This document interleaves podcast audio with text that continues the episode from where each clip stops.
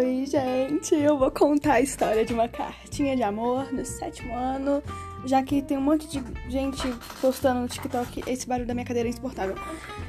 Tem um monte de gente no TikTok postando, ah, rasgou minha cartinha no quinto ano, olha como eu estou agora. É, eu vou contar essa história.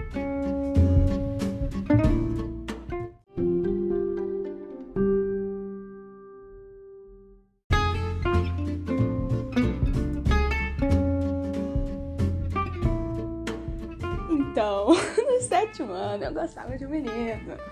E assim, né, eu era muito idiota no sétimo ano. Eu era burra, eu era iludida, emocionada, era tudo de ruim, né?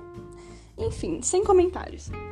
Nesse sétimo ano, esse menino que eu gostava, ele não gostava de mim, né? Ele era um babaca. Enfim. E assim, eu viajei no meio do ano, no aniversário, é, e fiquei um mês fora, tipo assim. Não, fiquei duas semanas, acho que foi um mês, não lembro quanto foi. Eu fiquei um tempo fora. E assim, meu aniversário é 15 de junho. E eu viajei o que? Antes, no dia dos namorados. E aí, como toda escola tem, é, tipo, como é que fala? Tinham cartinhas, a gente mandava correio elegante para outras pessoas. E aí, a grande emocionada que eu sou, não perdi a oportunidade de mandar uma cartinha para esse menino.